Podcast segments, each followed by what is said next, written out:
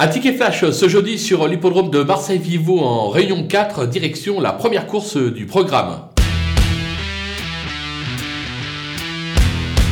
On va tenter un 2 sur 4 dans cette épreuve avec le numéro 2 Fatal de Bouer euh, qui ne doit pas être condamné sur sa récente euh, disqualification. Elle a montré par le passé qu'elle avait la pointure d'un talot. Elle est bien engagée en tête. Attention à elle.